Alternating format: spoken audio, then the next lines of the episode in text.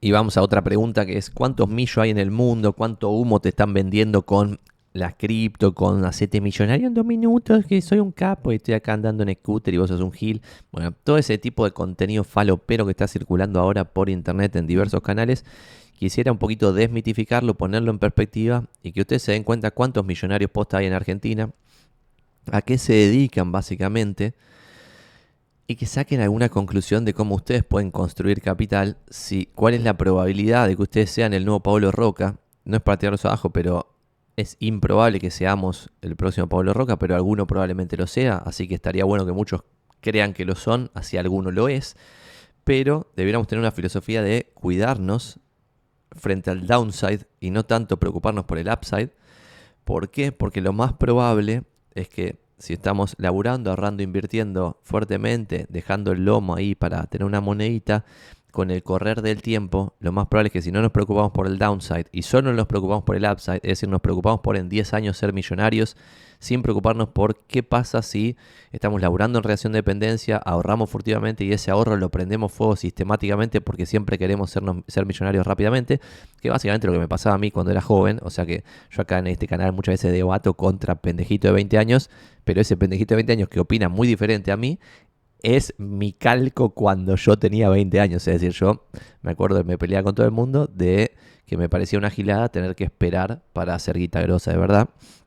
Cuando en realidad lo vimos en otro video el día de la fecha, el retorno, por ejemplo, el SP 500, que son el capitalismo en su conjunto, las 500 empresas más grandes de Estados Unidos, que son una cartera diversificada de acciones yankees, rinden periodo largo de tiempo 10% anual y periodo largo de tiempo es 15 años o más, porque vimos en el otro video que en un periodo de 10 años vos puedes perder guita inclusive. El compound annual growth rate de, eso, de, un periodo de 10 años específico, creo que el que terminaba en la década del 30, no me acuerdo qué año del 30, te daba negativo. En consecuencia, estimar con alguna calculadorita, con una Compound Interest Calculator, qué pasa si todo el tiempo estás ahorrando y pones tanta guita en tal herramienta, y con el correr del tiempo llegas a un número, es una forma coherente para ver si tenés algún tipo de probabilidad de llegar a tener un palito verde en inversiones. Y para responder a la pregunta que estamos acá tratando de responder, hay dos o tres datos de un par de informes que hace poco hablamos de esto, pero no mostré la información, así que me parece útil mostrarla ahora. Que es, por ejemplo, este informe de Credit Suisse, que es el Global Wealth Data Book, te muestra cuántos millos hay en el mundo y te los divide por eh, categoría de millo, lo cual es súper interesante. Y es, por ejemplo, la población en general, y esto es la población del mundo, es global, que tiene menos de 10 lucardas verdes, es el 53% de la gente. Por lo tanto, si vos que estás viendo este video tenés más de 10 luquitas, ya estás en el 50% del mundo más rico. Ya es una cosa de locos, ¿eh? Impresionante.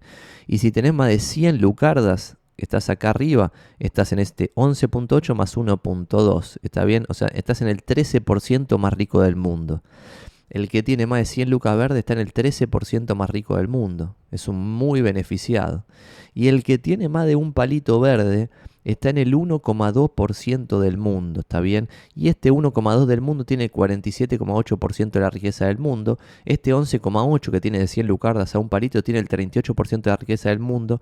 Este 38% que tiene de 10 lucardas a 100 lucardas tiene el 13% de la riqueza del mundo. Y los que tienen menos de 10 lucardas, que son 53% de la población mundial, tienen el 1% de la riqueza del mundo.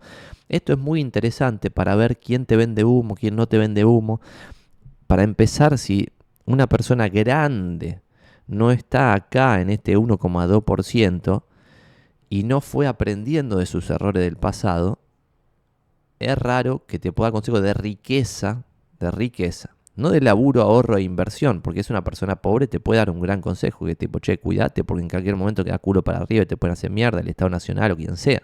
Eso está muy bien. Pero si viene uno que tiene como la fórmula mágica, yo los veo en TikTok o en YouTube, que tienen la fórmula mágica para seguita. Y la fórmula mágica para seguita es para seguita para ellos, venderle curso a los boludos. Es una cosa totalmente, pum, voladora de cabeza. Entonces acá empezás a tener data. Primer data, que es para salir del pobrismo local que tenemos en Argentina, que siempre estamos hablando de pobreza y nunca de riqueza, este 1,2% de la población, el 1% que todo el mundo, que todos los zurdos odian a Mansalva porque este 1% tiene 47% de riqueza del mundo, bueno, este porcentaje no son tres personas locas, son 62 millones 500 mil personas. ¿Está bien? Entonces llegar acá no es imposible, ni siquiera para un argentino medio pelardi de Almagro, que vive ahora en un dos ambiente con su familia, puede llegar tranquilamente acá. Pero tiene que tener una filosofía de laburo, ahorro e inversión coherente y civilizada. No puede pretender llegar acá por arte de magia invirtiendo en cripto o siendo trader. Esa es la forma en que en general van a darle guita a un broker porque les va a cobrar comisiones por toda su pelotudez de, trading, o a un ilustre, comillas, comillas, comillas, que le va a dar el curso de cómo ser, bueno, esto es tristísimo, cómo hacer guita cuando en realidad el tipo está haciendo guita vendiéndote los cursos. Eh, está bien, pero acá hay 62 millones 500 mil personas, o sea, es muy posible llegar acá. Y acá nos metemos cuando empezás a abrir esa pirámide de los millos, es lo que a mí más me divierte, y esto es lo que más me vuela el, el bochín, de 1 a 5 palos tenés la mayor parte de los millos. Estos 62 millones 500 mil personas tenés 54 millones 100 mil que tienen de 1 a 5 palos. Pero de 5 a 10 palos ya tenés solo 5 millones de personas en el mundo.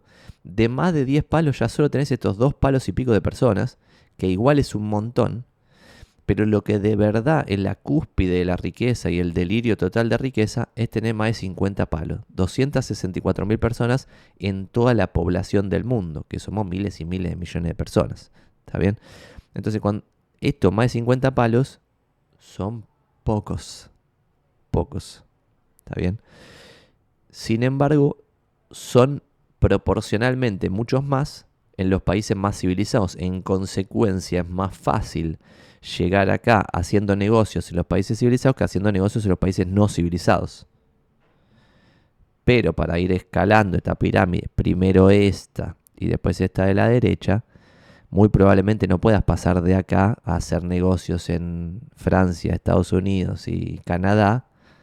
Cuando estás en el dos ambientes en Almagro, lo más probable es que tengas que laburar, ahorrar, e invertir y subir esta pirámide. Y cuando estés acá en lo azulcito, ahí sí vas a poder internacionalizar tu mirada y empezar a subir esta pirámide de acá. ¿Está bien? Y todo es muy, pero muy complejo, ¿no? Acá puse este circulito que es casi del color de mi cursor para contarles que yo ahora que como estoy escalando la piramidecita y estoy empezando a conocer gente que ya escaló hasta esta piramidecita y argentinos que están en la parte de acá arriba, esos argentinos no solo no están vendiendo humo en internet para venderte un curso de cómo ser plata, sino que ya no tienen redes sociales y se preocupan activamente por no tener presencia en internet. ¿Entienden esto que les estoy contando? Es decir, le pagan a gente para que borre su presencia de internet.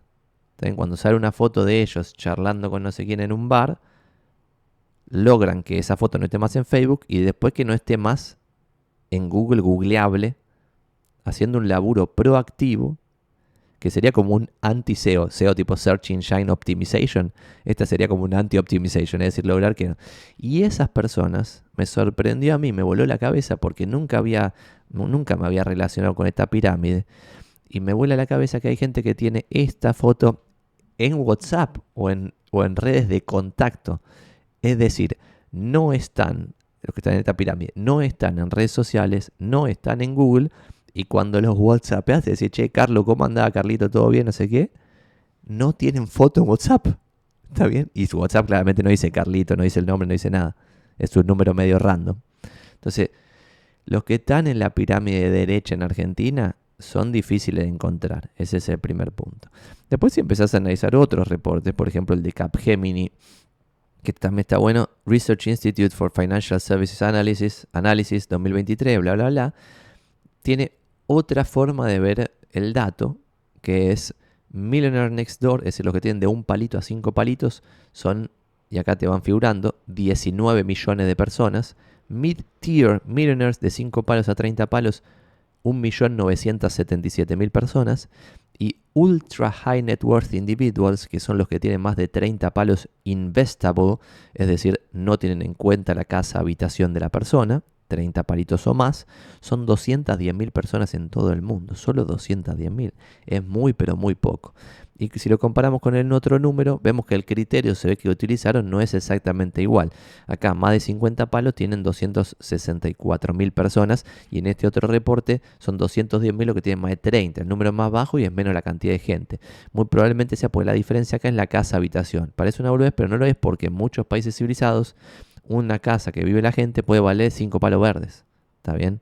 Entonces ahí el que tiene 30, pero 5 son la casa, tiene 25 para este reporte y para el otro quizá tiene 30 y con 30 llega a la partecita esta grisecita que está acá de 2 palos 700 personas.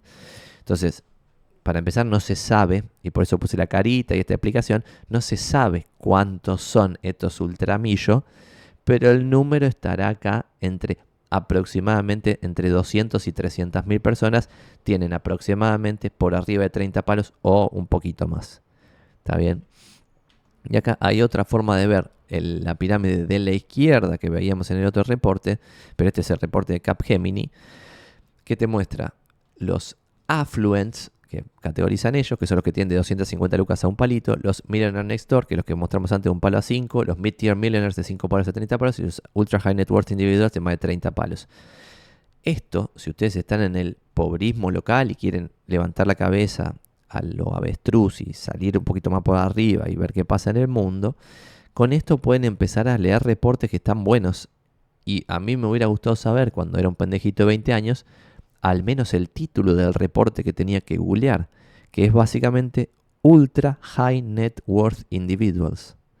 Y acá empezás a llegar a data, que si no, no llegás, porque ni siquiera sabes qué googlear, porque al googlear pelotudez de riqueza llegás a contenido basura que no te sirve para nada. En cambio, si ves un informe del Credit Suisse cuyos clientes son Etomillo, les hacen preguntas y consiguen data que quizás te ilustra en algo. Si ustedes se ponen a ver, por ejemplo, de dónde hizo la guita la gente esta que está acá en la parte de arriba, la abrumadora mayoría son comerciantes empresarios, la abrumadora mayoría, y la minoría son inversores o herederos del dinero. ¿Está bien? Y esto es medio sorprendente porque en un mundo capitalista, si fuésemos todos racionales, los que están acá arriba no debieran caer en la pirámide porque con tan solo poner la guita en dos fondos miserables y no hacer nada y vivir de la renta, siempre van a estar cada vez con más plata. Pero esto no es así, porque mucha gente que por un golpe de suerte va empezando a subir esta pirámide, empieza a dilapidar guita de forma sensacional y cuando se termina la gallina de huevos de oro, que es la que le daba la tarasca, después empiezan a bajar la pirámide porque el nivel de gasto es sensacional y terminan gastando mucho más de, lo que les ingresa. Por eso siempre jodemos, rompemos las pelotas acá con lo de laburar, ahorrar, invertir. Y el otro día hablábamos, que lo hablamos que era en el último Twitch, lo que hablaba con un amigo de la intertemporalidad del dinero, que es, che, no tiene sentido cuando sos joven? Es una pregunta. ¿Tiene sentido cuando sos joven matarse? Cuando sos joven y estás en una carrera profesional donde hoy ganás 300 dólares, pero mañana vas a ganar 600, después vas a ganar 1100 y después vas a ganar 2400 y después vas a ganar 4000 dólares por mes. Bueno, cuando ganás 250 o 300 dólares por mes, ¿tiene sentido matarse para ahorrar 50 dólares? No solo tiene sentido, sino que es lo que yo creo que hay que hacer. ¿Por qué? Porque eso va a desarrollar el hábito del ahorro y cuando vos ganes 3 lucas vas a poder ahorrar solo porque cuando ganabas 300 ahorrabas 35 dólares por mes. Si cuando ganás 300 gastás 320, cuando gane 3000 vas a gastar 3200. Y ese es el camino a la pobreza, inclusive aunque seas un excelente profesional que cada vez está mejor y cada vez tiene un ingreso más alto. ¿Se entiende? Esto es de loco. Bleu. Entonces, lo que jodemos acá siempre, rompemos la pelota de laburar, ahorrar, invertir, es la parte de laburar ya casi nadie puede cada vez laburar mejor y ganar más guita por habilidades, por oportunidades, por suerte, por un montón de factores de la vida, porque tenemos la suerte, te pasan desgracias, entonces no puedes eh, focalizar en la carrera profesional y cada vez ganar más guita, pero los que tienen suerte, oportunidades, talento y huevo y todo lo que hay que tener, ganan cada vez más guita. Pero de estos que son poquitísimos, menos aún logran ahorrar y de estos que son poquitísimos, menos aún logran invertir el ahorro de forma sistemática para lograr acapararse de un poquito de esa riqueza nueva que genera el capitalismo constantemente. ¿Está bien? Entonces, bueno, este es otro tema que lo vamos a ver en otro video, pero El resumen fue ese. Ahora tienen como googlear un poquito más al respecto de los millos posta en el mundo y saben que son pocos y en general secretos los millo millo que tienen guita posta. Y esto es curioso porque vos podés tener un nivel de consumo ridículamente distinto. Porque, por ejemplo, vos podés ser un, ultra high net worth individual que tiene más de 30 palos investable y andar en un auto random y vivir en una casa de 500 lucas que parecerías rico para alguien muy pobre, pero parecerías pobre para alguien que tiene 5 palos. Porque ese 5 palos vive en la casa de un palo de Nordelta, tiene una embarcación que le sale una fortuna mantener todos los meses tiene cinco empleados que cocinero, mucama, delirios míticos y un nivel de gasto totalmente desaforado. ¿Está bien? Entonces, también me vuela el bocho cómo la gente piensa que puede evaluar cuánta guita tiene una persona por el nivel de consumo de la persona. Y es como, me está cargando.